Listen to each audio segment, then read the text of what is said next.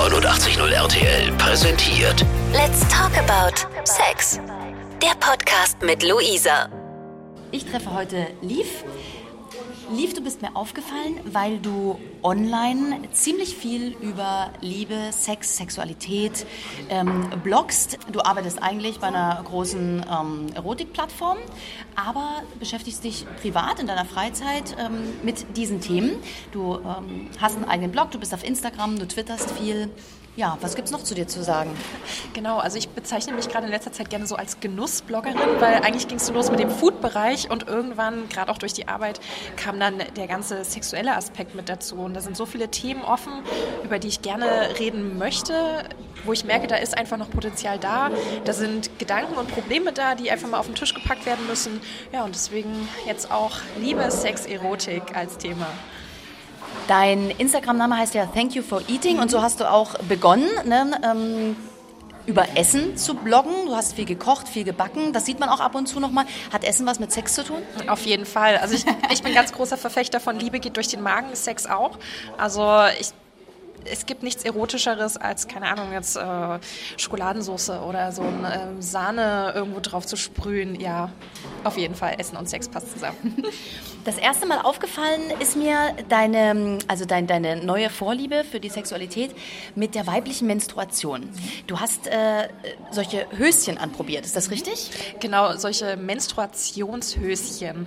Und zwar ist das ein relativ neues Produkt auf dem Markt. Es ging einfach darum, dass man keine Tampons, keine Binden und auch keinen Menstruationscup mehr benutzen braucht, wenn man diese Höschen hat, sondern wie eine ganz normale Unterwäsche einfach tragen. Und mich hat das interessiert, denn ich bin jemand, wenn ich meine Periode habe, ich mag nichts in mir haben. Also Cups und Tampons sind nichts für mich. Und ich finde Binden mittlerweile sehr na, eine große Belastung für die Umwelt. Es gibt natürlich solche waschbaren Ökobinden, aber ich dachte mir, wieso probiere ich nicht mal gleich was ganz anderes aus und habe mir diese Menstruationsunterwäsche zugelegt. Darauf kommt ja nicht jeder, oder? Nee, es war auch reiner Zufall, wie immer. Also über Instagram gesehen, dass es das gibt, gedacht, Mensch, bestellst es mal, probierst es aus. Und ich habe so viel Feedback bekommen von Frauen, die so die gleichen Probleme haben, die auch alle wissen wollten, wie das jetzt funktioniert und was es für ein Gefühl war. Aber das ist ja auch sehr mutig, so rauszugehen, sowas zu testen, äh, sich auch in Schlüppis hinzustellen. Da gab es auch ein Foto von dir. Ähm, ja. Ich, also ich selbst bezeichne mich nicht als mutig. Ich bin immer sehr froh, wenn andere sagen, oh, bist du mutig. Für mich ist es was ganz Natürliches, über was jeder reden sollte. Wobei natürlich mir klar ist, jeder Mensch hat dort andere Grenzen. Und ich selber teste meine Grenzen auch immer gerne aus. Also ich glaube, vor zwei, drei Jahren hätte ich wahrscheinlich noch nicht über Menstruationshöschen im Internet geschrieben. Aber auch ich wachse mit der Zeit. Deswegen, wer weiß, worüber ich in den nächsten zwei, drei Jahren bloggen werde. Was ist denn rausgekommen? Ah, für mich persönlich ist die Unterwäsche auch nicht der heilige Gral der Menstruationshygieneartikel. Ähm, die sind ein bisschen wie so eine ähm, Schwimmhose am Po. Und man fühlt sich doch ein bisschen eingewindelt. War für mich nicht das Beste. Ähm, ansonsten äh, Thema Menstruation, wie sollten Frauen damit umgehen? So offen wie möglich. Ich glaube, wenigen Männern ist klar, was überhaupt passiert bei der Menstruation. Und auch es fängt an schon allein bei der Aufklärung in der Schule bis hin zu, wenn ich in einer Beziehung stecke, meinen Partner darüber aufzuklären und einfach mich selber in meinen Körper verstehen. Mir persönlich ist erst nach dem Absetzen der Pille überhaupt wieder klar geworden, was eine Menstruation überhaupt ist bei mir, weil ganz ehrlich, mit so einer Abbruchblutung bei der Pillenpause hat das nichts zu tun. Das war auch ein Thema, was äh, du sehr intensiv besprochen hast. Äh, dann äh, machen wir da gleich weiter. Ähm, Warum hast du die Pille abgesetzt äh, und was ist passiert? Ja, also ich habe ähm, seit dem 12. oder 13. Lebensjahr die Pille genommen. Damals ganz typisch, erster Freund, Mama schleppte mich zum Frauenarzt und sagt, hier Kind, nimm die Pille, sicher ist sicher keine Probleme damit gehabt, großartig, die durchgenommen und irgendwann dann aber festgestellt, wow, mir geht es nicht gut. Ich, ich habe zwar jetzt keine großen Schmerzen, wenn ich meine Tage habe und ich bin jetzt auch nicht irgendwie dick geworden oder sehr dünn, was auch immer, aber ich bin emotional einfach super unstabil und ich habe keine Lust mehr auf Sex. Ich habe das jahrelang auf mich selber bezogen. Ich dachte, okay, irgendwas ist mit mir nicht okay. Was ist mit meiner Libido los? Bis ich dann über verschiedene Berichte gesehen habe, ach krass, das, das geht vielen anderen Frauen auch so und die Pille kann ein Grund dafür sein. Dann habe ich sie abgesetzt vor über einem Jahr ist das jetzt ge gewesen. Und es ging mir super danach. Also ich habe zwar so diese typischen ähm, Mangelerscheinungen oder die Absetzerscheinungen, so Haarausfall, ein bisschen mehr pickligere Haut, gerade auf dem Rücken war es schlimm.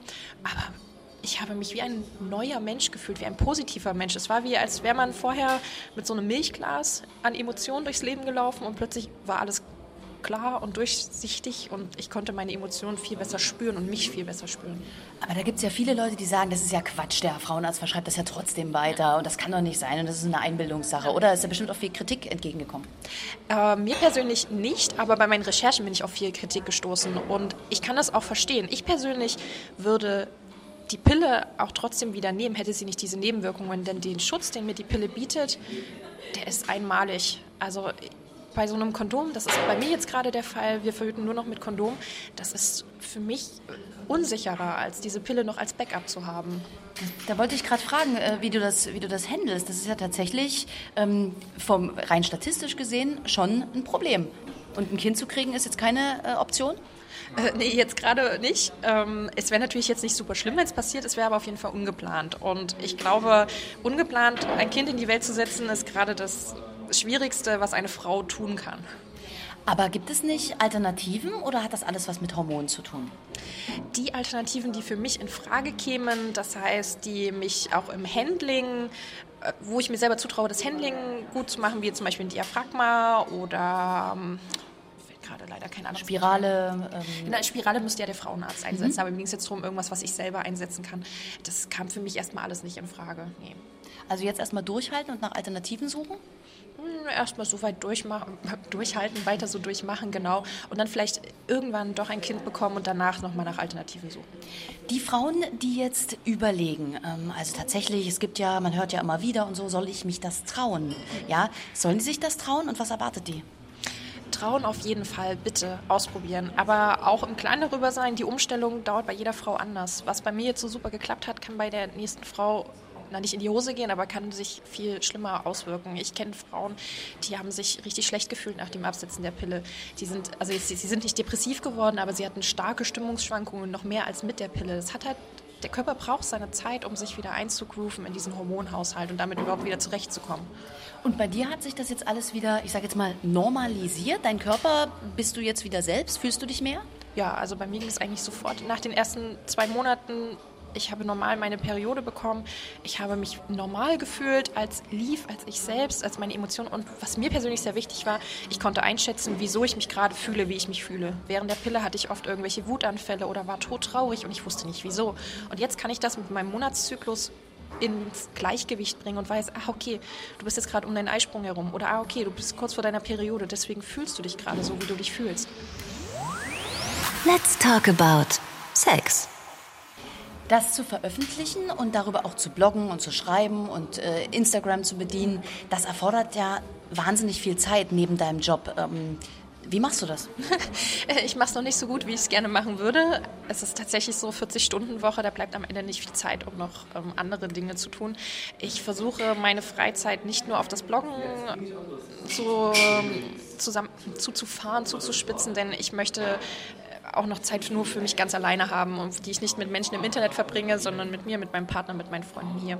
Aber sobald mich ein Thema gepackt hat, dann lässt mich das auch nicht los. Also sobald ich weiß, ich möchte über Menstruationsunterwäsche oder Pillen absetzen oder dieses, die Obstsache mit dem Sex und Obst schreiben. Genau, darüber sprechen wir gleich noch.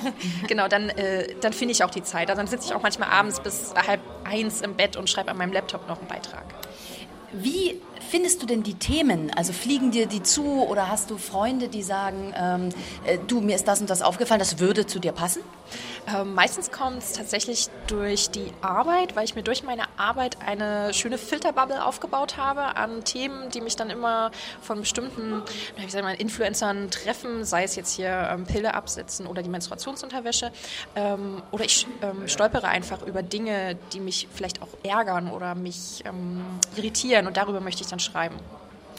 Lass uns über das Frauenbild sprechen. Ähm, so ein bisschen habe ich den Eindruck, dass du ja die Fahne hochhältst und sagst, also äh, Frauen raus mit euren Gefühlen, äh, lasst uns mal über Sex reden. Wie bist du dazu gekommen, dir dein eigenes öffentliches Bild zu machen? Ähm, also erstmal, ich will nicht nur, dass Frauen über Sex reden. Am liebsten wäre es mir eigentlich, wenn jeder mit seinem Partner oder mit dem Menschen, mit dem er Sex hat, auch über Sex redet oder so offen, wie er es halt möchte. Ähm, Ich bin sehr offen erzogen worden. Also meine Eltern, vor allem meine Mutter, wir waren sehr offen miteinander, haben auch kein Blatt vom Mund genommen, auch was Aufklärung und so angeht. Und ich war schon immer ein Mensch, der sehr schnell gerade in dem Bereich wusste, was er will und was er nicht will. Und das konnte ich auch sehr gut kommunizieren. Bei mir hat es erstmal gebraucht zu merken, es gibt Menschen, die können da nicht so offen drüber reden, die haben Probleme damit. Und dann habe ich mir überlegt, wie kann man diesen Menschen helfen? Den kann man leider nicht direkt einfach eine Keule drüber ziehen und sagen, du musst darüber reden, sondern du musst ihm zeigen, hier, so kannst du darüber reden. Das sind die kleinen Schritte, die du machen kannst, um ein erfülltes Sexleben zu haben zum Beispiel. Warum reden denn Pärchen nicht über ihr Sexleben? Das ist eine gute Frage. Ich glaube, viele haben Angst davor, vielleicht für irgendwelche Vorlieben nicht als normal zu gelten, weil der anscheinend der deutsche Standard ist Missionarstellung bei ausgeschaltetem Licht im Ehebett, ja. ungefähr so. Ähm, und alles, was von dieser Norm abweicht, wird dann gerne so als äh, creepy, als irgendwie komisch abgetitelt, obwohl eigentlich alles normal ist, was nicht, ähm, wie sagt man, äh, polizeilich geahndet werden kann. Also, dein Tipp, offen reden, ansprechen, mutiger sein? ja, mutiger sein, vielleicht erstmal Austausch mit anderen suchen. Wir haben es andere gemacht. Man lernt es am besten, indem man sich von den Leuten abguckt, die es schon können. Ja, und vor allen Dingen, indem man sich vielleicht auch mal ähm, selber auch beliest, ne? Ähm, vielleicht mal recherchiert, was gibt es denn noch? Ja, also man ist ja, glaube ich, auch so eingefahren, oder? Äh, ist das bei uns in der Gesellschaft ein Tabuthema? Dieses Ausleben von sexuellen Fantasien, ich glaube ja. Also gerade wenn man jetzt in den letzten Jahren schaut, kam so dieses, dieses Swingerpartys erst richtig auf. Gerade so vielleicht auch ähm, Sexpartys im Allgemeinen. Kit Kat Club Berlin kommt mir jetzt als erstes in den Sinn. Das kam ja jetzt erst. Und da sind immer noch so, oh Gott, es gibt eine Sexparty in Deutschland oder zehn Swinger haben in Leipzig den Club verwüstet, was auch immer da passiert ist. Ähm, das ist immer noch eine Art Tabu, das ist für die Leute immer noch nicht normal. Und es ist ja auch nicht schlimm, dass es nicht normal ist, aber es sollte nicht so abgewertet werden. Was sagt denn äh, dein Partner dazu, dass du äh, so öffentlich über Sex sprichst? Ich habe mit ihm da vorher drüber geredet. Ich habe gefragt, ob das für ihn okay ist, wenn ich da meine Gefühle und Gedanken preisgebe. Der fand das auch super. Wir haben da eh also wir, wir reden natürlich sehr offen über alles und äh, ich glaube, solange ich nicht explizit über unser Sexleben im Bett schreibe, hat er da auch gar kein Problem mit. Aber du hast die Beziehung erst jetzt richtig öffentlich gemacht, oder? Das war vorher ja ähm, so ein bisschen, hat man so einen Eindruck gehabt, ja, die Lief, die ist, äh, die, die, die bloggt da und die macht da und, und dann plötzlich, äh, dass ihr jetzt wirklich auch verlobt seid, oder? Äh, ja, das ist, äh, war auch sehr witzig, denn für mich ist das natürlich, mit, mit allen Freunden ist es was anderes. Mit denen redet man vorher die ganze Zeit schon über den Partner und wenn man dann damit nach außen geht und dann sagt, ach übrigens, ich bin verlobt, ich heirate nächstes Jahr, dann so, was, aber du, du bloggst ja auch über Sex oder du, du schreibst ja über Geschlechtsverkehr, was? Und, und, was sagt dein Freund dazu? So, naja, für den ist das das Gleiche, wie womit ich mein Geld verdiene. Ich verdiene auch mein Geld mit Sex. Was für äh, äh, erreichen dich Kritiken, erreichen dich Reaktionen und was sind das für welche? Ähm, tatsächlich zum Glück bis jetzt nur positive Reaktionen. Ganz oft Frauen, die schreiben, yes, Sister, oh, ähm, na nicht Praise the Lord, aber ja, du, du, hast den Nagel auf den Kopf getroffen. Oder auch tatsächlich Frauen, die sagen, krass, ähm, das geht mir nicht so, aber cool, dass das jemand mal aufgeschrieben hat. Was sich mich zum Glück bis jetzt nur ein einziges Mal erreicht hat, war ein Dickpick. auch nett. Und das hast du dann deinen Freund losgeschickt? nee, ich kann das sehr gut selber handeln. ähm, einen Post fand ich jetzt vor kurzem erst ganz interessant. Hashtag Stadtobst. Es ging um eine Werbekampagne, die dir nicht so richtig gefallen hat. Was hat es damit auf sich? Genau, also wir haben ja vorhin schon kurz darüber geredet, Essen und Sex gehört für mich ganz klar zueinander. Das Problem, was wir gerade haben, nicht nur in Deutschland, sondern allgemein im Internetraum, in diesem Neuland-Internet, ist, dass äh, Sex dort irgendwie keine große Rolle auf den Social-Media-Plattformen spielen darf. Zum mhm. Beispiel auf Facebook. Ähm, alles, was FSK 18 ist, muss, ist erst mal gefleckt und dann wird es auch gerne sehr sehr gerne sehr schnell gesperrt. Auf Instagram darf man keine Nippel zeigen.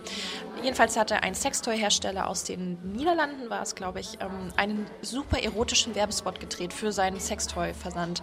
Allerdings mit Obst. Also da war jede Handlung, jede sexuelle Handlung mit Obst dargestellt, zum Beispiel eine Grapefruit, die man gefingert hat. Und was mich daran stört, ist, das ist alles sehr ästhetisch und sehr schön, aber es spiegelt halt nicht die Realität wider. Und gerade wenn es am Ende des Tages im Internet nur noch solche Clips gibt oder Pornos, dann frage ich mich, wie man sich selber bilden soll, wenn man nicht die Möglichkeit hat, es mal wirklich eins zu eins zu sehen. Und daraufhin habe ich dann einfach mal angefangen, wirklich lehrreiche Sexclips aus dem Internet zu sammeln und gebündelt zu veröffentlichen, wo einfach jede Praktik vom normalen Lecken bis zum Foodshop oder Spanking einfach mal aufgezeigt war, wie es richtig geht. Also dass man so eins zu eins die Schritte angucken kann, ohne Obst, ohne gezeichnete Grafiken und ohne Dildos, die Wackelaugen haben. Was hast du alles gefunden? Was kannst du empfehlen? Ich kann äh, tatsächlich äh, Pornhub als als äh, Plattform empfehlen. Die haben schöne, als Bildungsplattform? als Bildungsplattform empfehlen, genau. Die haben schöne Videos. Ähm, auch als Joy Club als Erotik-Community, dort vor allen Dingen im Bereich Magazin, also viele Texte. Ähm, mir ist aufgefallen, die besten Videos kommen allerdings tatsächlich von Amateuren, die wo man merkt, die stecken ihr Herzblut da rein, wirklich zu zeigen, wie es ist und nicht der Orgasmus ist einfach nur das Ziel, also, sondern der Weg dorthin wird gezeigt. Das hat auch viel mit Aufklärung zu tun. Äh, verpassen die Eltern das heute, ihren Kindern das ordentlich beizubringen? Bist du aufgeklärt worden? Ja, also ich bin aufgeklärt worden, allerdings vor allen Dingen in Richtung so gesundheitliche Aspekte, also Kondome richtig zu benutzen, die Pille zu nehmen, nicht schwanger werden, so das Typische. Ich glaube, was fehlt, ist ähm, vielleicht nicht unbedingt in der elterlichen oder in der schulischen Aufklärung, in, vielleicht in irgendeiner anderen Instanz dieses, dass Sex auch Spaß machen soll. Also wie, wie kann Sex funktionieren, damit beide kommen? Nicht wie im Porno, dass am Ende der Mann abspritzt und die Frau, dadurch, dass sie das so toll findet, auch direkt kommt. Let's talk about Sex. Ein Thema, was direkt mit Sex zu tun hat und was dir auch sehr am Herzen liegt, das hast du mir extra nochmal geschrieben, Orgasmusdruck. Lass uns darüber reden. Was, was meinst du damit? Ähm, da liegt auch noch ein Blogbeitrag bei mir in der Pipeline, an dem ich schon lange, lange feile. Mich stört es, dass äh, für mich gefühlt beim Sex immer nur der Orgasmus im Mittelpunkt steht. Denn es gibt so viele Frauen, die Probleme haben, zum Orgasmus zu kommen oder die vielleicht noch nie einen Orgasmus erlebt haben oder auch die zum Beispiel nur zum Orgasmus kommen, wenn sie sich selbst befriedigen, aber nicht beim Sex mit ihrem Partner. Und trotzdem wird überall, egal wo man ist, der Orgasmus als das ultimative Ziel von Sex gezeigt. Sei es im Porno, sei es in irgendwelchen Magazinen. Ja, und das, das stört mich extrem. Worauf kommt es denn beim Sex an? Für mich persönlich kommt es einfach darauf an, mit meinem Partner eine schöne Zeit zu verbringen. Also ich, wenn ich Sex habe, will ich meinem Partner nahe sein, egal ob das jetzt bei einem Quickie ist, in, weiß nicht, im Flur noch halb mit den Sachen angezogen oder an einem Samstagmorgen entspannt im Bett. Aber für, wenn ich nur einen Orgasmus haben will oder einfach nur den Kopf frei bekommen will, dann kann ich es mir auch selber machen. Also das ist für mich nicht das Ziel. Da muss man doch aber auch den Körper und die Vorlieben des anderen kennen. Und dann sind wir wieder beim drüber reden, oder? Genau. Am besten wäre es natürlich, wenn man selber weiß, wie man gut zum Orgasmus kommt und das vielleicht auch noch seinem Partner sagt und zeigt. Und sei es, wenn es mit einem Toy ist, was ihr dann zusammen verwendet oder, weiß ich nicht, mit verbundenen Augen, weil man auf Dunkelheit steht. Hast du Tipps? Tipps zum drüber reden oder Tipps zum Orgasmus zu kommen? Oh, beides. Ach, Tipps zum drüber reden. Ich glaube, es ist schwer, den ersten Schritt zu finden. Aber wenn der gemacht ist, dann läuft es eigentlich von alleine. Denn das Schwerste ist, glaube ich, für Frauen, die in so einer Beziehung stecken, wo sie keinen Orgasmus erleben, das auch wirklich von Anfang an zuzugeben. Denn täuscht man einmal den Orgasmus vor, kommt man da nicht so schnell wieder raus. Wenn man dann plötzlich sagt, du Schatz, übrigens, ich habe dir seit drei Monaten was vorgetäuscht, eigentlich komme ich nicht zum Orgasmus und ich will jetzt gerne mal mit dir darüber reden. Ist trotzdem ehrlich, ist trotzdem gut, aber schmerzt natürlich mehr, als wenn man gleich von Anfang an sagt, hier, ich mag es beim Sex mehr, wenn du meine Brüste anfährst oder ich mag es beim Lecken mehr, wenn du an meinem Kitzler saugst, statt einfach nur drüber zu nippeln. Du bist eine der ganz wenigen Frauen, ich muss es mal sagen, wir treffen uns ja hier gerade in einem Café, die äh, offen und laut auch darüber sprechen kann. Das ist unglaublich schön. das ist schön, dass du das schön findest. Wir haben, also gerade wenn ich auch mit meinen Arbeitskollegen unterwegs bin, ähm, man kriegt schon manchmal Blicke von außerhalb ähm, über die Themen, über die man spricht. Aber ich habe auch gemerkt, auch schon allein im Freundeskreis, es ist krass, wie, wie unterschiedlich offen man mit bestimmten Menschen über Sex reden kann und wie offen auch andere Menschen darüber reden wollen. Und wie die Reaktionen dann von außen sind. Ne? Es gab äh, auch einmal jemand, der hat zu mir gesagt, mach mal leise, red nicht so laut, das hört man. Mhm. Äh, begegnet dir das auch? Manchmal, wahrscheinlich dann eher, wenn ich ein bisschen was getrunken habe und ein lauteres Organ habe. Ansonsten, ich achte halt auch drauf. Also wenn ich jetzt am Nebentisch hier in der Familie sitzen hätte, würde ich auch anders mit dir darüber reden. Was haben denn deine Eltern gesagt oder vielleicht sogar deine Großeltern? Also meine Großeltern haben leider kein Internet, die wissen das nicht. Meine Mama habe ich diesen Menstruationshöschenartikel geschickt, die fand das auch super. Sie guckt regelmäßig auf meinen Blog. Ich habe mich jetzt nicht mit ihr nochmal über die neuesten Artikel unterhalten. Mal schauen, kommt vielleicht noch am Wochenende. Welche Themen bewegen dich noch? Also der Orgasmusdruck, was du schon angesprochen hast, äh, was ich wichtig finde, Selbstbefriedigung in der Beziehung. Okay, lass uns darüber reden. Ja, ähm, ich glaube, so das große Credo ist bei vielen Frauen irgendwie, wenn mein Freund Pornos guckt, kann ich ihn nicht vollends befriedigen. Was ich absolut falsch finde, das ist auch ein Teil, ich möchte mich als Frau in der Beziehung auch selbst befriedigen können, ohne dass mein Partner denkt, äh, er kann es mir nicht besorgen im Bett, weil das für mich zwei unterschiedliche Dinge sind, wie ich schon gesagt habe. Selbstbefriedigung ist für mich einfach mich selbst zu lieben, meinen Körper zu lieben. Sex ist für mich, meinen Partner zu lieben und mit dem diese innige Beziehung auszuleben. Das gleiche gilt auch für meinen Partner. Der kann sich in der Beziehung so oft selbst befriedigen, wie er das möchte. Das ist äh, ihm freigestellt. Wohnt ihr zusammen? Ja, wir wohnen zusammen. Wie, wie, wie soll er das dann machen? Im Nebenzimmer? Nö, der kann das, also er kann das gerne neben mir machen, was noch nicht vorgekommen ist, aber ich meine, man ist ja auch oft genug alleine zu Hause.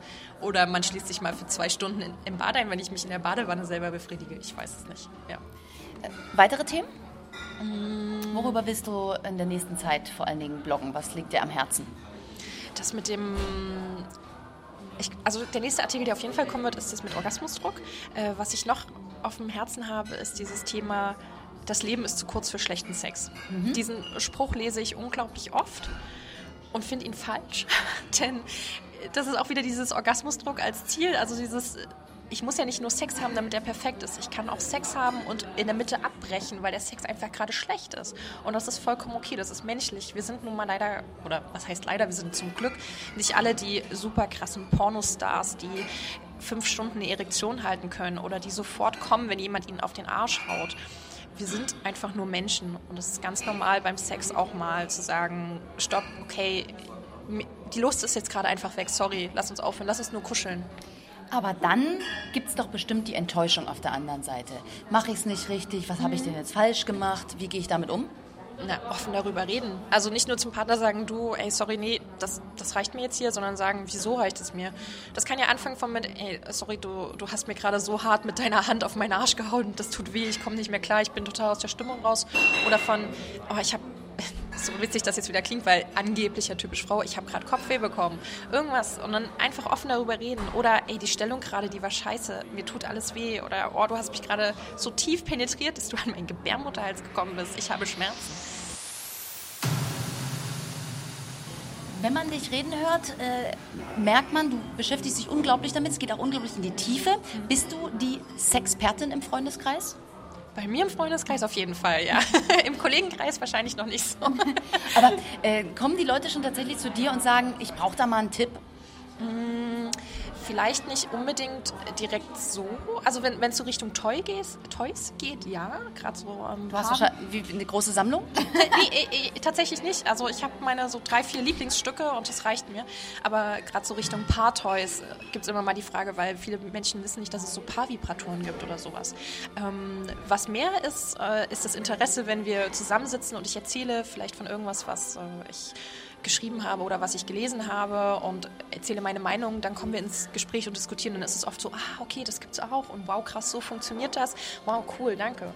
Das ist schon ein bisschen ähm, wie äh, Stammtischgespräch. Ne? Liebe, Sex und Sexualität sind immer die Themen, auf die es am meisten abgeht, oder? Auf jeden Fall. Also irgendwann am Ende, spätestens am Ende des Abends landet man dort. Wahrscheinlich mit mir schon ein bisschen eher. Schöne Vorfreude. Wir werden ja gleich noch ein Weinchen trinken. ähm, was werden wir in Zukunft noch alles von dir hören, sehen, erleben? Also du bist auf Instagram, du bist auf Twitter, du hast deinen Blog. Gibt es noch irgendwas, wo du sagst, äh, das will ich noch anstreben? Also ich finde jetzt, weil es mir jetzt gerade auch so, so viel Spaß macht, mit dir zu reden, ich finde Podcast-Formate unglaublich toll. Es gibt ja tolle, tolle Sex-Podcasts, so wie deinen, auch ähm, über viele verschiedene Themen. Dort einfach noch ein bisschen mehr vielleicht auch mal mit Leuten zu reden, die Lust haben, über Sex zu reden. Ähm, und was mir vielleicht wichtig ist auch nochmal klar zu machen, also ich werde jetzt nicht in die Richtung Erotikmodel oder sowas gehen. Es wird jetzt keine Nacktfotos irgendwann von mir geben, aber ich will schon mehr dazu gehen, meinen Körper auch zu zeigen. So Richtung Body Positivity, Selbstliebe, dieses ähm, zu sagen, alles ist normal, solange man sich damit wohlfühlt. Und wenn man sich nicht damit wohlfühlt, dann kann man es auch ändern, aber man soll sich nicht damit unwohl fühlen, weil man denkt, es wäre nicht normal. Gibt es da gerade in den sozialen Netzwerken äh, ein Defizit, dass man immer schön, schlank, perfekt sein muss? Äh, zum Glück in letzter Zeit nicht mehr so stark. Also ich glaube, die Leute haben gemerkt, es ist vollkommen okay, so zu sein, wie man ist. Es gibt unglaublich schöne Body Positivity Accounts. Es gibt tolle Frauen da draußen, die ihre Fotos posten Natürlich nicht oben ohne, weil wir wissen ja, das ist verboten überall. Man zeigt ja keine Frauenbrüste, nur Männerbrüste. Aber ja, es ist, ich möchte gerne ein Teil davon sein. Ich möchte die gerne noch mehr unterstützen. Wo findet man dich überall im Netz?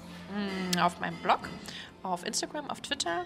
Ähm, wo bin ich denn noch unterwegs? Du kannst gerne auch die Adressen nennen. Okay, also mein Blog ist äh, www.thankyouforeating.com. Leider alles mit einem Bindestrich, das ist eine schwierige Internetadresse. ähm, Instagram ist einfach nur Thank You for Eating und Twitter ist at ty4eating. Was gibst du den Hörern jetzt noch mit auf den Weg? Hast du so einen, na, noch so einen finalen Tipp oder so eine, so eine Liefweisheit, so eine Expertenmeinung? Vielleicht keine Weisheit, aber ein Wunsch. Ähm, mein Wunsch ist es, dass ich vielleicht in den nächsten fünf Jahren zurückblicken kann und sagen kann, okay, die Leute reden mehr über Sex und sei es nur mit ihrem Partner. So nehmen wir das mit. Vielen Dank für das Gespräch. Ich danke dir. Let's talk about Sex. Der Podcast mit Luisa.